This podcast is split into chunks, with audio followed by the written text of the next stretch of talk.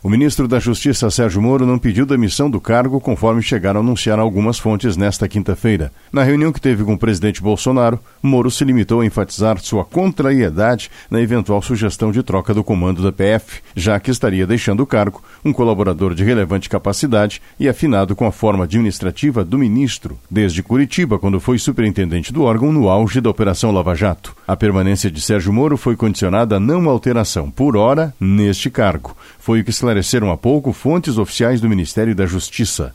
Sobre o delegado Maurício Valeixo, Sérgio Moro reiteradas vezes deixou evidente sua proximidade e confiança no servidor. Foi superintendente da Polícia Federal no Paraná durante parte da Lava Jato. Tem a missão de fortalecer a Polícia Federal e é que a Polícia Federal possa direcionar suas investigações, principalmente com foco em corrupção e crime organizado.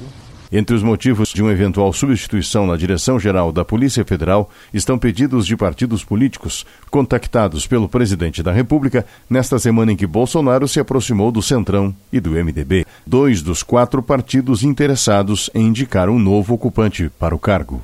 Atenção, você que fez o Enem! Sua nota pode valer uma bolsa de estudos de até 100% para os cursos de graduação à distância da Uninter.